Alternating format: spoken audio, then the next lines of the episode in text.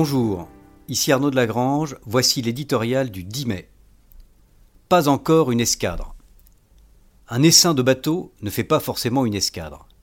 Les esquifs peuvent évoluer sur le même plan d'eau et bénéficier du même vent sans pour autant suivre le même cap. Ainsi en va-t-il des partis nationalistes européens. Portés par les mêmes souffles de colère et d'inquiétude, contre l'immigration ou le bureaucratisme européen, ils sont encore loin de se ranger sous le même pavillon.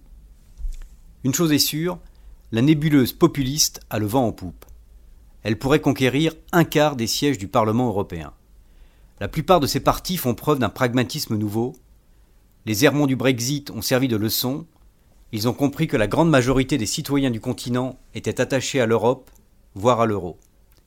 Il ne s'agit donc plus de la quitter, mais de la changer. Le discours de ces formations n'en est que plus efficace. Mais ce camp nationaliste reste très fragmenté. Certes, les thèmes de l'identité et de la lutte contre l'immigration sont fédérateurs.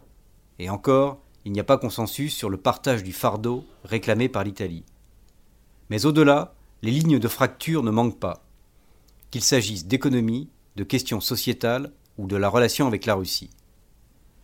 Les grandes manœuvres pour former des alliances toutefois sont lancées.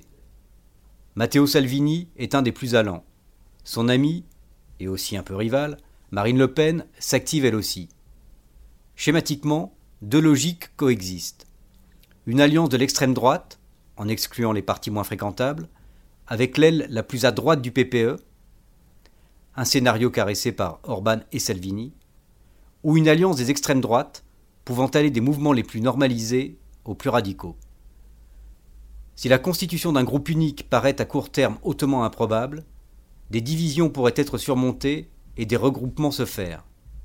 Les partis traditionnels sont prévenus, les partis populistes n'entendent plus se contenter de protester.